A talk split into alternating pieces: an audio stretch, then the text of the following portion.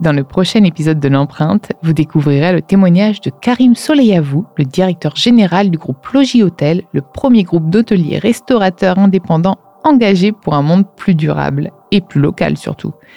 Décarboner le secteur, mais aussi travailler sur les sujets sociétaux tout en répondant aux exigences croissantes des clients, c'est tant de challenges auxquels doit faire face ce groupe. C'est d'ailleurs le seul réseau hôtelier officiellement mandaté par l'ADEME pour déployer le fonds tourisme durable. Comment le secteur de l'hospitalité relève-t-il ces challenges d'envergure?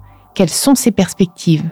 Quelles actions concrètes met-il en place? Tant de questions et bien plus auxquelles nous répondrons dans le prochain épisode de l'empreinte. Rendez-vous mercredi.